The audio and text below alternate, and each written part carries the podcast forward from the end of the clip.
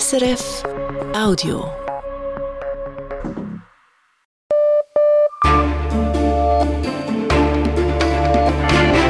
Radio SRF Echo der Zeit mit Brigitte Kramer. Das beschäftigt uns heute Montag, den 15. Januar. Volodymyr Zelensky in Bern. In diesen Minuten endet die Medienkonferenz zum Besuch des ukrainischen Präsidenten. Die Schweiz will einen hochrangigen Friedensgipfel organisieren. Wir sprechen darüber später in der Sendung. Torjubel mit Folgen. Ein israelischer Fußballer wird in der Türkei vorübergehend festgenommen. Er hatte an den Hamas-Angriff erinnert.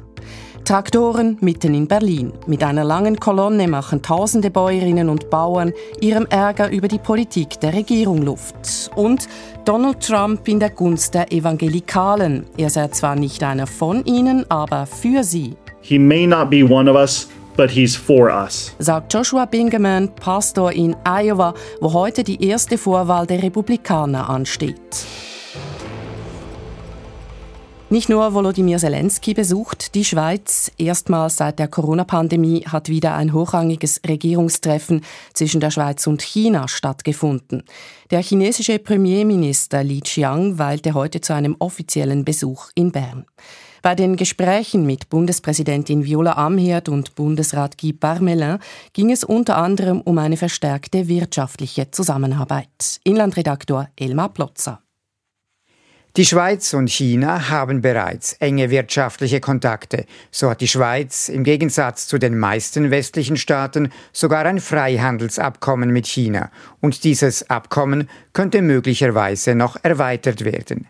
Die Delegationen der Schweiz und Chinas unternahmen heute auf jeden Fall einen Schritt in diese Richtung. So haben die beiden Seiten eine gemeinsame Erklärung unterzeichnet, die festhält, dass man eine Studie zur Weiterentwicklung des Freihandelsabkommens abgeschlossen habe. Schweizer Regierungs- und Wirtschaftskreise erhoffen sich von einem erweiterten Freihandelsabkommen vor allem einen besseren Marktzugang für Waren und Dienstleistungen aus der Schweiz, inklusive Finanzdienstleistungen. Ein Thema bei den heutigen Gesprächen war auch, ob China erlauben könnte, Schweizerinnen und Schweizer für 15 Tage ohne Visum einreisen zu lassen. Gerade kürzlich hat China diese Erleichterung den Staatsbürgerinnen und Staatsbürgern von Deutschland, Frankreich, Italien, Spanien und den Niederlanden gewährt, und zwar für Geschäftsreisende wie für Touristen. Laut der chinesischen Nachrichtenagentur Xinhua will China diese Vorzugsbehandlung auch Reisenden aus der Schweiz gewähren. Eine definitive Bestätigung dafür gibt es aber noch nicht. Laut Medienmitteilung hat Bundespräsidentin Viola Amherd gegenüber dem chinesischen Premierminister Li Qiang auch das heikle Thema der Menschenrechte angesprochen. Menschenrechtsorganisationen fordern, dass ein erweitertes Freihandelsabkommen eine Klausel enthalten müsse, die die Einhaltung der Menschenrechte gewährleiste. Laut Beobachtern ist es aber praktisch ausgeschlossen, dass die chinesische Führung eine solche Klausel akzeptieren würde. Eine kleine Gruppe von Demonstranten hat heute versucht, in der Sicherheitszone mit Tibet-Fahnen gegen den Besuch des chinesischen Premierministers zu protestieren. Sie wurde von der Berner Kantonspolizei aber weggewiesen. Premierminister Li Qiang reiste nach dem Treffen mit dem Bundesrat weiter ans Weltwirtschaftsforum in Davos. Elmar Plotzer hat berichtet. Der Datenschutz der Schweiz entspricht den Anforderungen der EU. Mehr dazu jetzt in den Nachrichten mit Tobias Mayer. Die EU-Kommission hat das neue Schweizer Datenschutzgesetz als gleichwertig mit der EU-Datenschutzgrundverordnung eingestuft. Personenbezogene Daten, die in die Schweiz geschickt würden, seien ausreichend geschützt. Dies bedeutet, dass Daten zwischen der Schweiz und der EU auch weiterhin ungehindert fließen könnten, so die EU-Kommission in der Mitteilung. Neben der Datenschutzbestimmungen der Schweiz hat die EU-Kommission auch jene von zehn weiteren Ländern und Gebieten außerhalb der EU als gleichwertig anerkannt. Der Bund schließt drei temporäre Asylunterkünfte in den Kantonen Bern, Zürich und Waadt. Die Räumlichkeiten in Thun, in Dübendorf und in Moudon werden an die Armee zurückgegeben. Das Staatssekretariat für Migration, das SEM, hat die entsprechende Meldung der Zeitung Quatre gegenüber der Nachrichtenagentur Keystone SDA bestätigt. Die Zahl der Asylsuchenden sei zwar immer noch auf einem sehr hohen Niveau, stabilisiere sich aber in der Regel im Winter, so eine Sprecherin des SEM. Bei Bedarf werde eine Wiedereröffnung der temporären Asylunterkünfte organisiert. Die Druckerei Swiss Printers in Zofingen im Kanton Aargau will den Betrieb im kommenden Herbst einstellen. Die Druckerei beschäftigt aktuell 144 festangestellte Mitarbeitende. Die genaue Zahl der Entlassungen werde erst nach Abschluss des Konsultationsverfahrens feststehen, teilt das Unternehmen mit. Grund für die geplante Schließung seien unter anderem die rückläufige Nachfrage nach Druckprodukten und anhaltend hohe Papier- und Energiepreise. Die Swiss Printers Druckerei gehört zu 70 Prozent dem Medienhaus Ringier und zu 30 Prozent der NZZ. Das Unternehmen druckt Zeitschriften, Broschüren und Kataloge. Im Krieg gegen die Ukraine sucht Russland nach Verbündeten und will nun enger mit Nordkorea und Iran zusammenarbeiten. Der russische Außenminister Sergei Lavrov hat seine nordkoreanische Amtskollegin Jo Son-hee in Moskau empfangen. Davor hatte er laut der Nachrichtenagentur Reuters auch mit dem iranischen Außenminister telefoniert. Mit Nordkorea wolle man in allen Bereichen Partnerschaften aufbauen und weiterentwickeln, hieß es. Bei den Gesprächen mit Iran ging es laut der russischen Nachrichtenagentur Interfax unter anderem um eine militärische Zusammenarbeit. Seit Beginn des Krieges gegen die Ukraine bemüht sich Russland um engere Beziehungen mit Staaten, die den USA feindlich gesinnt sind. Ein Anschlag in der israelischen Stadt Tel Aviv hat ein Todesopfer und mindestens 17 Verletzte gefordert. Wie Nachrichtenagenturen berichten, wurden zwei Personen festgenommen. Es soll sich um palästinensische Einwohner der Stadt Hebron im Westjordanland handeln. Sie hätten mit gestohlenen Autos an mehreren Orten Menschen gerammt.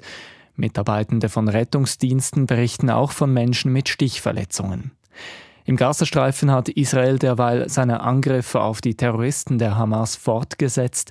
Die von der Hamas kontrollierte palästinensische Gesundheitsbehörde teilte mit, die Zahl der Todesopfer sei auf über 24.000 angestiegen. Der Internationale Währungsfonds IWF hat in einer Studie den Einfluss von künstlicher Intelligenz auf die Arbeitswelt untersucht. Er kommt dabei zum Schluss, dass sich weltweit 40 Prozent der Angestellten auf Veränderungen gefasst machen müssen, in hochentwickelten Ländern sogar bis zu 60 Prozent. Anders als bei früheren technologischen Umwälzungen seien nun höher qualifizierte Stellen betroffen, teilen die Verantwortlichen für die IWF-Studie mit. Die Börsendaten von 18.07 Uhr, geliefert von SIX. Der Swiss Market Index schließt bei 11.208 Punkten. Das ist ein Minus von 0,2 Prozent. Die Börse in New York ist wegen eines Feiertags geschlossen. Der Euro wird zu 93 Rappen 61 gehandelt, der Dollar zu 85 Rappen 51. Und das Wetter, Tobias Meyer. Im Norden ist es morgen trotz Wolkenfeldern zeitweise sonnig. Die Höchstwerte, die bewegen sich um 1 Grad. Im Süden wird es ziemlich sonnig bei rund 7 Grad. Der Ton zwischen der Türkei und Israel ist in den vergangenen Wochen gehässiger geworden. Der türkische Präsident Erdogan bezeichnete Israels Premier Netanyahu als Zitat schlechter von Gaza, verglich ihn mit Hitler. Anfang Jahr haben die türkischen Sicherheitsbehörden über 30 Personen festgenommen, die für Israel spioniert haben sollen. Und gestern wurde ein israelischer Fußballprofi in Diensten des türkischen Erstligavereins Antalyaspor vorübergehend festgenommen. Er hatte beim Torjubel eine Handbandage gezeigt, die an das Hamas-Massaker vom 7. Oktober erinnert. Ich habe den Journalisten Thomas Seibert in Istanbul gefragt, was genau ist gestern passiert. Sagif Yeheskel ist Profi bei Antalyaspor, ein Erstligist in der Türkei. Und beim gestrigen Heimspiel gegen Trabzonspor von der Schwarzmeerküste erzielte Jeheskel in der 68. Minute per Kopfball den Ausgleichstreffer für seine Mannschaft. Er feierte diesen Torjubel, er lief zum Spielfeldrand, wo die Kameras stehen. Er machte zuerst das Herzzeichen mit seinen Händen und dann zeigte er auf einen Spruch, den er geschrieben hatte auf einen Verband auf seiner linken Hand. Da stand 100 Tage, 7.10. und daneben war ein Davidstern. Darauf brach hier in der Türkei die große Empörung los und wenige Stunden später saß der israelische Spieler in Polizeihaft. Eben, Sagif Jehechzel wird öffentliche Anstiftung zu Hass vorgeworfen. Sein Verein Antalyaspor hat ihn umgehend freigestellt, weil er gegen die Werte des Landes verstoßen haben soll. Warum löst Jehezkels Torjubel derart harsche Reaktionen aus? Man muss sich das so vorstellen, wie die Reaktionen, die es im Herbst gab, als einige Spieler in Europa wegen pro-palästinensischer Äußerungen in die Kritik gerieten, teilweise entlassen wurde. Einer äh, landete sogar vor dem Richter. Nur in der Türkei ist es genau umgekehrt. Hier stehen Regierung und Bevölkerung an der Seite der Palästinenser im Gaza-Konflikt. Israel wird vorgeworfen, viele unschuldige Menschen in Gaza getötet zu haben. Und deswegen wirkte die Geste von Jehezkel dann so wie eine Unterstützung für einen Unrechtsstaat aus türkischer Sicht. Das hat die harschen Reaktionen hervorgerufen. Er wurde, wie gesagt, über Nacht festgehalten. Jetzt ist er wieder frei und soll noch im Verlauf des Abends nach Israel zurückgeschickt werden. Und wie wird dieser Vorfall in der türkischen Öffentlichkeit diskutiert? Das war ein großes Thema hier. Allerdings gibt es niemanden hier in der Türkei, den ich gesehen hätte, der Jeheskel in Schutz nimmt. Im Gegenteil, es gibt jetzt sogar noch einen weiteren Fall. Ein anderer Erstligist hier in der Türkei hat ein Disziplinarverfahren gegen einen seiner eigenen Spieler eingeleitet, auch ein israelischer Sportler. Der soll im Internet, in den sozialen Medien einen Aufruf zur Freilassung der Hamas-Geiseln befürwortet haben. Und auch das wird ihm jetzt zur Last gelegt. Das heißt, die Stimmung hier in der Türkei ist so anti-israelisch, dass selbst der Aufruf zur Freilassung der Geiseln einem Scherereien einbringen kann. Noch zu Beginn des Gaza-Konflikts hat sich der türkische Präsident Erdogan zurückhaltend gezeigt. Im Verlauf des Kriegs hat sich auch sein Ton gegenüber Israel zunehmend verschärft. Wie beurteilen Sie Erdogans Rhetorik? Da gibt es zwei Aspekte. Innenpolitisch ist es so, dass Erdogan sich praktisch an diese anti-israelische Stimmung drangehängt hat. Wie gesagt, äh, er hat sich zuerst sehr zurückhaltend geäußert in den ersten Tagen des Krieges, hat dann quasi umgeschaltet, als er gesehen hat, dass die Öffentlichkeit ganz klar gegen Israel eingestellt war. Da geht es bei Erdogan auch darum, die Stimmung in der Öffentlichkeit unter Kontrolle zu halten. Er will derjenige sein, der anti-israelische Großkundgebungen in der Türkei organisiert. Das soll kein anderer machen. Das ist der innenpolitische Aspekt. Außenpolitisch geht es für Erdogan darum, sich als Fürsprecher der Palästinenser zu profilieren, besonders angesichts der relativen Zurückhaltung vieler arabischer Staaten, die Israel zwar kritisieren, aber wesentlich weniger harsch als Erdogan. Das heißt, da geht es auch um sein internationales Renommee in der islamischen Welt. Israel spricht im Zusammenhang mit der Festnahme des Fußballers von einer skandalösen Verhaftung. Sie sei Ausdruck von Heuchelei. Die Türkei fungiere als ausführender Arm der Hamas.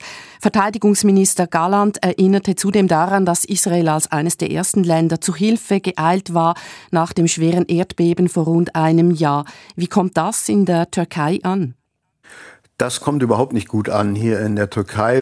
Das ist allerdings eine relativ neue Entwicklung. Noch im September, also weniger Woche vor Ausbruch des Gaza-Krieges, hatte sich Erdogan mit Ministerpräsident Netanyahu getroffen und hatte eine engere Zusammenarbeit zwischen Türkei und Israel vereinbart. Damals war also alles noch in Butter. Inzwischen ist die Stimmung eben umgeschlagen.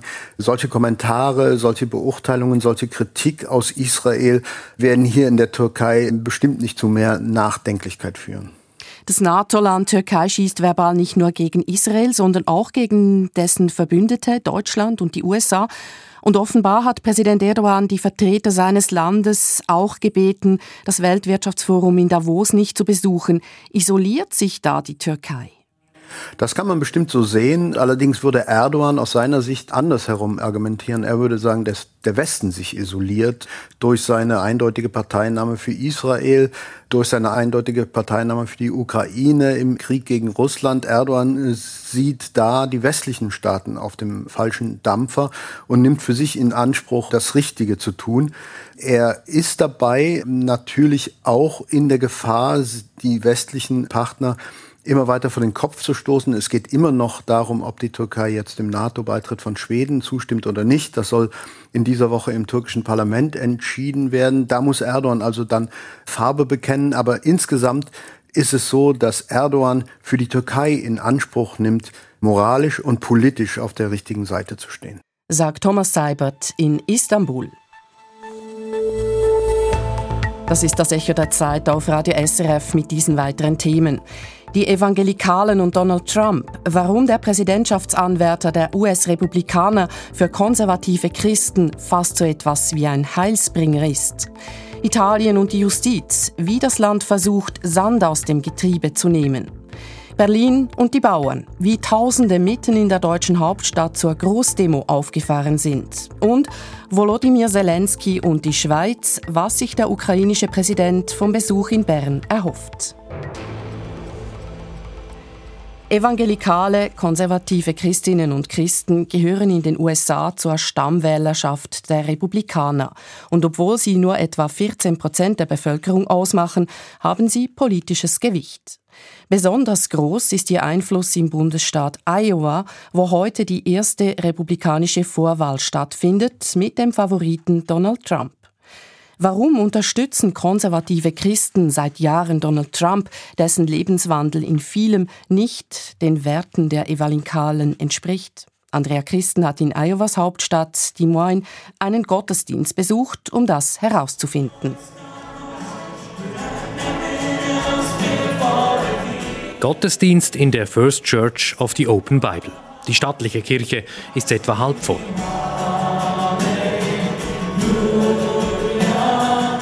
Eine Liveband spielt. Die Gläubigen singen mit, manche mit ausgebreiteten Armen und geschlossenen Augen. Heavenly Father, glorious God, we thank you, Lord Jesus, that in your name there is all hope. Pastor Joshua Bingeman betet mit seiner Gemeinde. Sie besteht aus weißen evangelikalen Christinnen und Christen. Sie glauben an die Unfehlbarkeit der Bibel, besonders in gesellschaftlichen Fragen sind sie sehr konservativ. Anders als viele seiner Kollegen hat Pastor Bingeman für die kommenden Vorwahlen niemanden endorsed, unterstützt also keine Kandidatin, keinen Kandidaten. Erst nach dem Gottesdienst bietet sich die Gelegenheit, mit seiner Gemeinde über Politik zu sprechen. Das Thema Abtreibung, das sei für ihn das Wichtigste, sagt ein älterer Mann. If it were to boil down to one issue,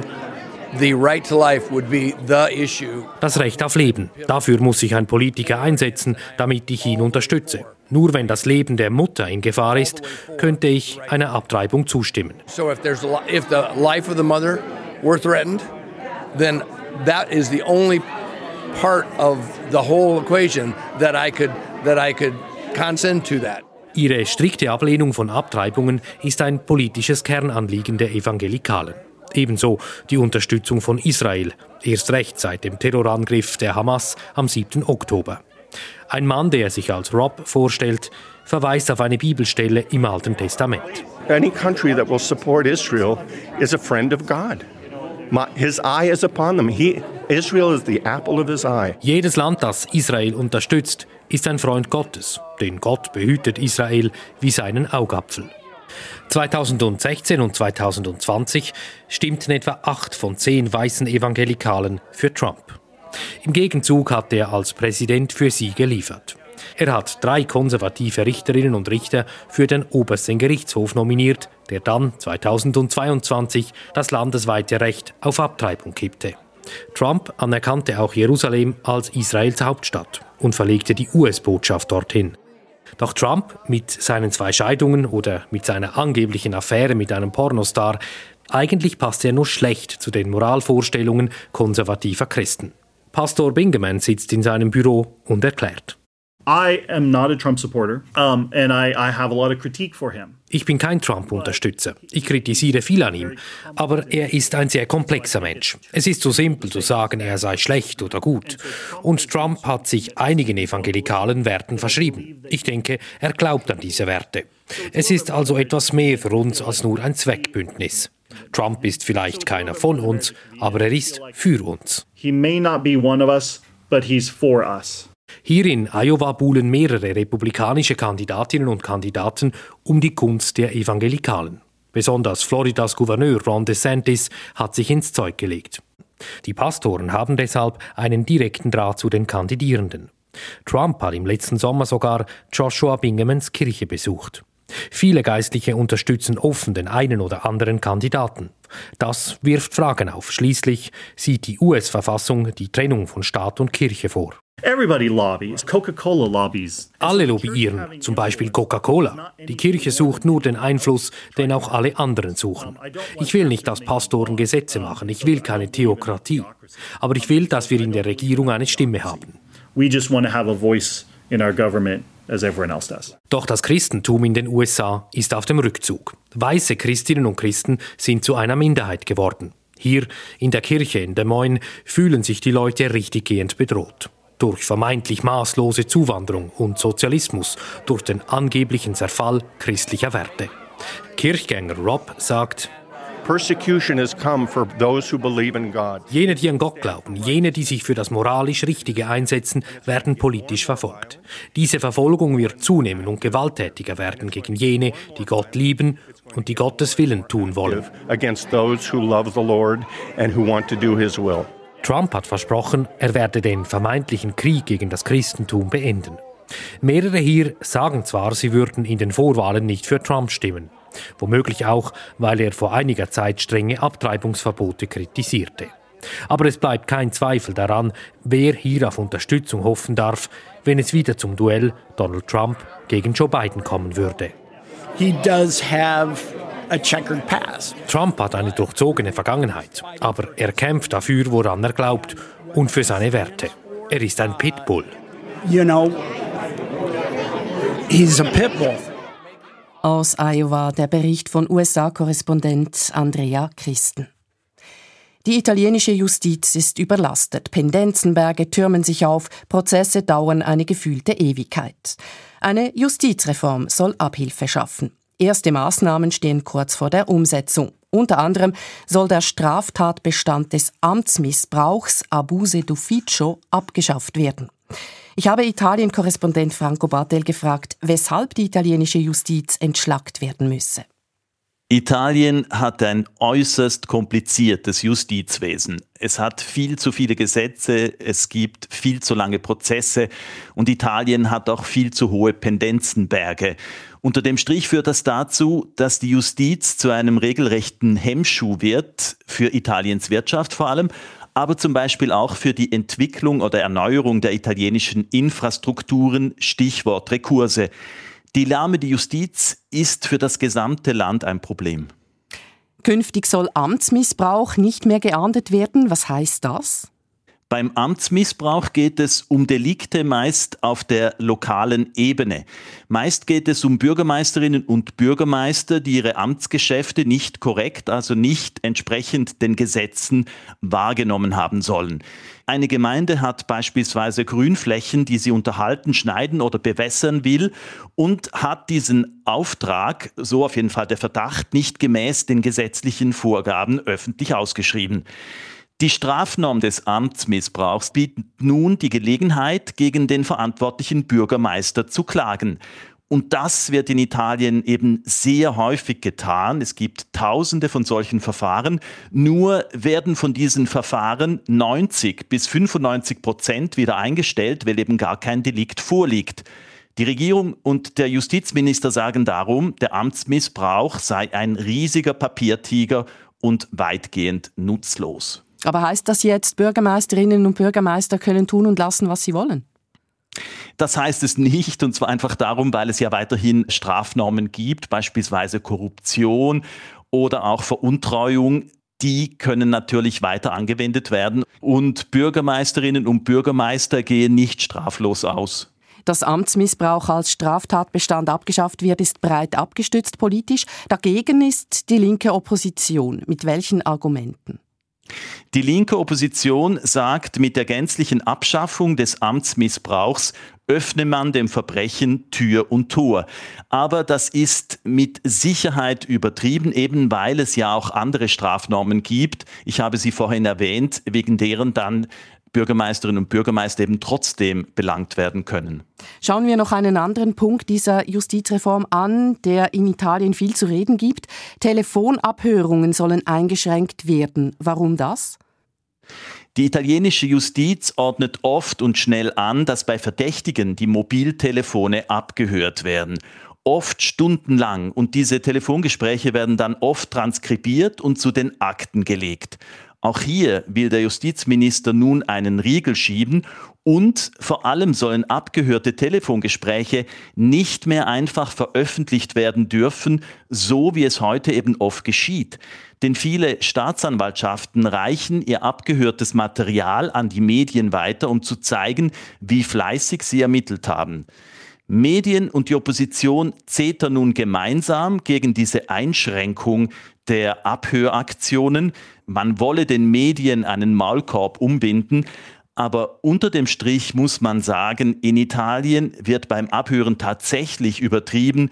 Man schützt die Privatsphäre der Leute viel zu wenig. Der Senat hat der Abschaffung des Amtsmissbrauchs erst kürzlich zugestimmt. Wie stehen die Chancen, dass die Reform auch in der großen Parlamentskammer durchkommt? Die Chancen stehen gut, und zwar für die gesamte Justizreform. Denn in dieser Frage ist sich die Rechtskoalition unter Giorgia Meloni weitgehend einig. Kommt dazu, dass sie gerade bei der Abschaffung des Amtsmissbrauchs auf, auf linken Zuspruch zählen kann. Denn auch viele linke Bürgermeisterinnen und Bürgermeister sind äußerst froh, wenn der Amtsmissbrauch, den sie als eine Art Damoklesschwert wahrnehmen, abgeschafft wird. Und kann diese Reform tatsächlich die erwünschte Entlastung für die Justiz bringen? Was ist da Ihre Einschätzung? Ich denke höchstens teilweise, denn die italienische Justiz ist wirklich an sehr vielen Orten marot. Es bräuchte noch viel mehr, um den Sand aus dem Getriebe zu wischen. Vor allem bräuchten die Gerichte deutlich mehr Personal, um die riesigen Pendenzenberge abzubauen. Aber davon ist derzeit noch gar nichts zu sehen. Informationen von Franco Battel in Rom. Eine Woche lang haben Bäuerinnen und Bauern in ganz Deutschland lautstark gegen die Politik der Ampelregierung protestiert. Weil sie sparen muss, hatte diese Steuern für die Bauern erhöht und Subventionen gestrichen. Einen Teil der Maßnahmen nahm sie schon zurück. Doch das reicht den Landwirten nicht.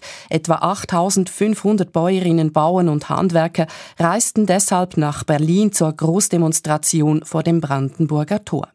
Finanzminister Lindner versprach ihnen Entlastung, aber keine finanzielle Hilfe. Die Regierung will nach Jahren des Stillstands konkrete Beschlüsse formulieren und im Dialog bleiben. Aus Berlin Simon Fatzer. Bauerndemo in Berlin ist, wenn auf dem Boulevard unter den Linden große Traktoren im Schritttempo fahren und sie von Touristen auf E-Scootern rechts überholt werden. Zwei Hauswarte sind begeistert. Da müsste eine andere Regierung ran. So eine richtig kompetent sind die Leute nicht da oben. Man einen Haufen Fehlentscheidungen und ja, es passiert die ganze Zeit nichts. Und jetzt werden sie endlich mal aufmüpfig. Mir fällt mir wirklich gesagt, ungemein, was die da mitmachen. Am liebsten würde ich ja mitfahren, aber das geht leider nicht. nicht nur Bauern, auch viele Handwerker sind angereist. Etwa diese alleinerziehende Selbstständige für Einbauküchen. Ich habe vier Kinder.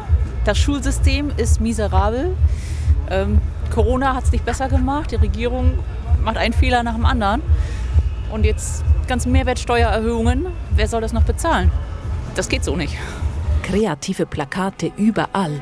Bauer sucht Zukunft steht in Anlehnung an eine Fernsehserie Kein Bauer, kein Bier. Aber auch diese Regierung muss weg. Vor dem Brandenburger Tor hören Biobäuerinnen und Großlandwirte Bauernverbandspräsident Joachim Ruckwi zu. Es reicht, zu viel ist zu viel. Nehmen Sie die Vorschläge zurück. Er betont, dass die Bauern fest auf demokratischem Boden stünden. Es gebe keine Unterwanderung von rechts, wie vielseits befürchtet. Wir sind das Volkrufe waren nur kurz und wurden gestoppt. Seid mal kurz leise! Hey! Die Regierung hat eine Steuererhöhung schon zurückgenommen, die Subventionskürzungen beim Agrardiesel allerdings nicht. Aber wir stehen hier heute nicht allein wegen den Kürzungen beim Agrardiesel. Nein, wir haben in den letzten Jahren, ja in den letzten Jahrzehnten immer nur drauf bekommen.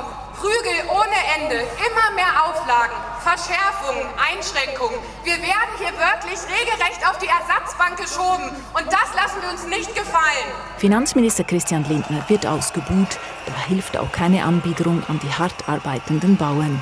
Er sagt, das Sparen würde alle treffen. Deshalb kürzen wir die Leistungen für Asylbewerber. Deshalb sparen wir eine Milliarde Euro beim Bürgergeld. Denn wir dürfen es nicht länger tolerieren, wenn Menschen sich weigern, für ihr Geld zu arbeiten. Das ist nicht nur eine Frage des Geldes, das ist eine Frage der Gerechtigkeit und wir beantworten sie. Zugeständnisse finanzieller Art gibt es nicht, dafür das Versprechen auf weniger Bürokratie.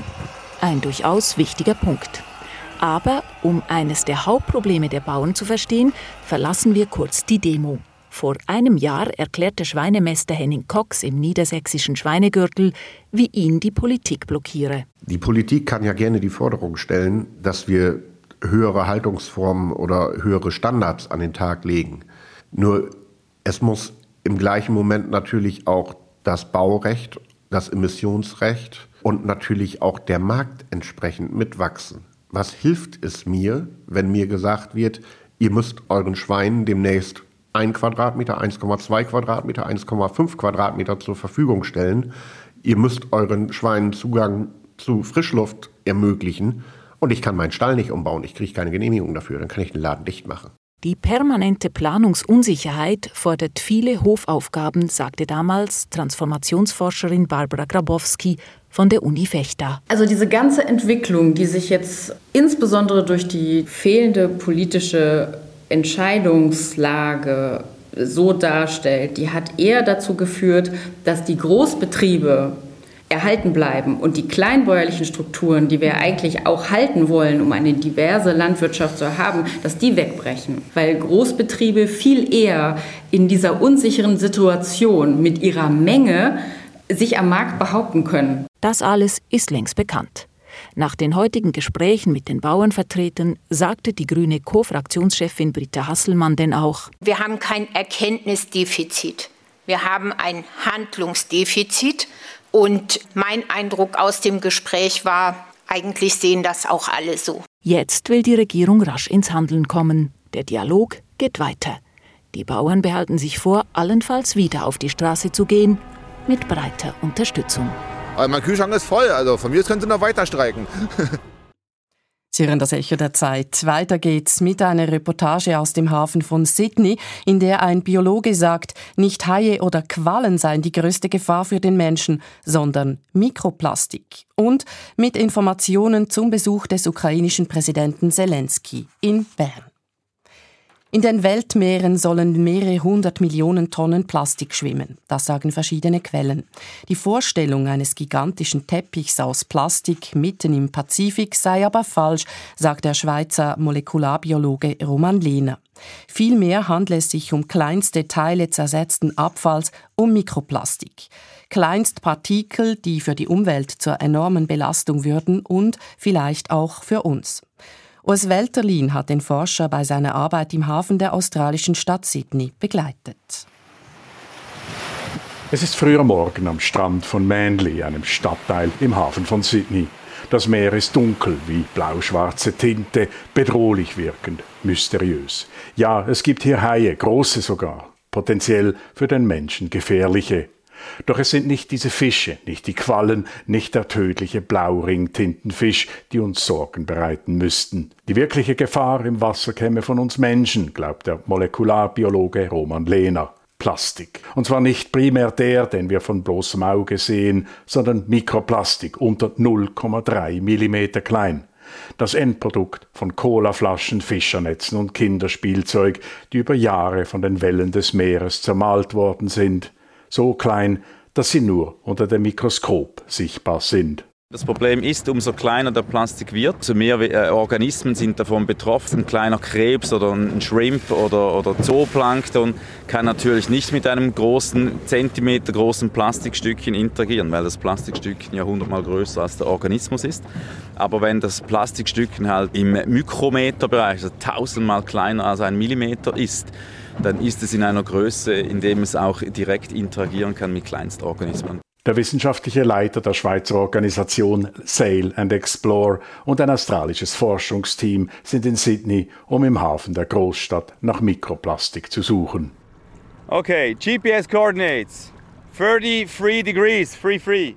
Auf einem kleinen Boot vor Manly, Lena lässt ein Netz mit verschiedenen Maschengrößen ins Wasser. Er gibt seiner Kollegin Kay Fong die Positionsdaten durch. Mehrere Tage werden sie an verschiedenen Orten des Hafens Proben entnehmen vor Stränden und direkt am Ausgang des Hafens zum Pazifik. Nach 30 Minuten langsamer Fahrt wird die Probe aus dem Netz genommen und später im Labor analysiert.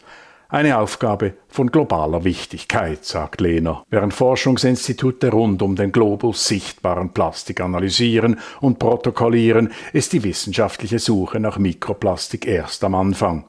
Dabei sei die Bedrohung durch die Kleinstpartikel am größten für die Umwelt, die Nahrungskette und vielleicht den Menschen. Wenn die Kleinstorganismen sich äh, vollfressen mit diesem Plastik, dann diese Kleinstorganismen, das ist ja dann wieder Futter für die größeren, also für die Fische. Und so transportiert sich dann eigentlich der ganze Kleinstplastik eben auch hoch. Hoch zu den Fischen und anderen Meerestieren, die wir essen. Ob und welche Folgen Mikroplastik aus dem Meer für den menschlichen Körper hat, Darüber besteht in der Wissenschaft keine Einigkeit. Laut Lehner kann es sein, dass Nanoplastik, also Teile kleiner als 0,001 mm Größe, sich auch in menschlichem Gewebe akkumulieren könnte. Kai Fong zieht das Netz aus dem Wasser. Für die australische Wissenschaftlerin ist klar, dass sie hier viel Mikroplastik finden wird. Im Wasser, an den Stränden. Der Grund seien primär die Regenabflusskanäle in der Stadt Sydney. They're essentially holes in the side of the road that flood directly into a drain system that goes straight into the ocean. Durch Löcher am Straßenrand fließe das Regenwasser ungefiltert ins Meer, inklusive Plastikabfall. Hersteller von Plastik, allen voran Einwegplastik wie Trinkflaschen, werden von Umweltschutzorganisationen regelmäßig kritisiert. Während Unternehmen eindeutig mehr tun müssten, um die Plastikflut zu reduzieren, ist für Roman Lehner klar, dass unter dem Strich jeder Einzelne eine Verantwortung trägt. Schlussendlich, wenn man sich ja die Frage stellt, woher kommt der Plastik in der Umwelt, dann kommt er von den einzelnen privaten Personen. Also es ist ja nicht so, dass jetzt die Firma Coca-Cola PET-Flaschen herstellt und die dann selber ins Wasser schmeißt, sondern es ist der Privatkunde, der die ja dann konsumiert und nicht sehr sauber entsorgt. Während die Schweiz vorbildlich sei, was das Recycling angehe, sei die Situation in vielen Ländern ganz anders. Plastik werde achtlos weggeworfen und lande schließlich im Meer. Es liegt an der Politik, der Gesellschaft und der Wirtschaft, solche Länder beim Aufbau eines wirksamen Entsorgungssystems für Plastik zu unterstützen und beim Finden umweltfreundlicher Alternativen.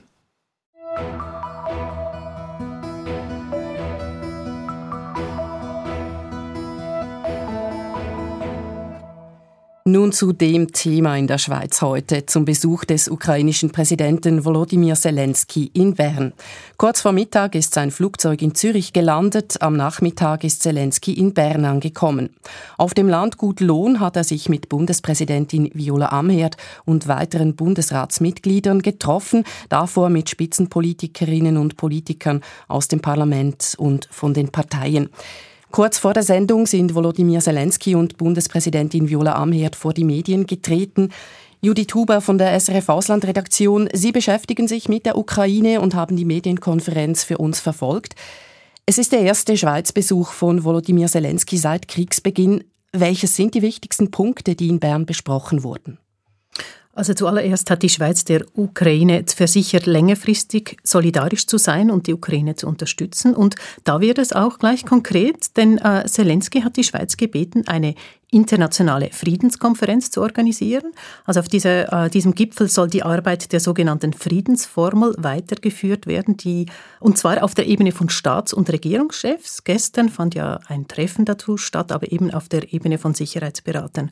Und die Schweiz ist dazu bereit, einen solchen Gipfel äh, zu organisieren und morgen schon sollen die Vorbereitungen starten.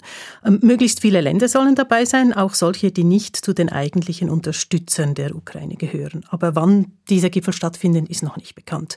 Außerdem will die Schweiz im Herbst eine hochrangige Konferenz zur humanitären Minenräumung durchführen. Es sind also vor allem die Vermittlerdienste der Schweiz, die da sehr gefragt sind. Volodymyr Zelensky ist ja mit verschiedenen Anliegen angereist. Welches sind die weiteren Erwartungen an die Schweiz? Besonders hervorgehoben hat Zelensky an der Pressekonferenz, dass die Schweiz die Sanktionen gegen Russland mitträgt und er hat sich dafür bedankt. Und er hat dann gleich eben das wirklich sehr heiße Thema der gesperrten russischen Gelder angesprochen. In der Schweiz sind das ja Milliarden und äh, die, block die blockierten Gelder müssten für den Wiederaufbau der Ukraine verwendet werden, sagte Zelensky. Das sei nur gerecht, denn Russland habe diesen Krieg begonnen und müsse eben auch für die Schäden bezahlen.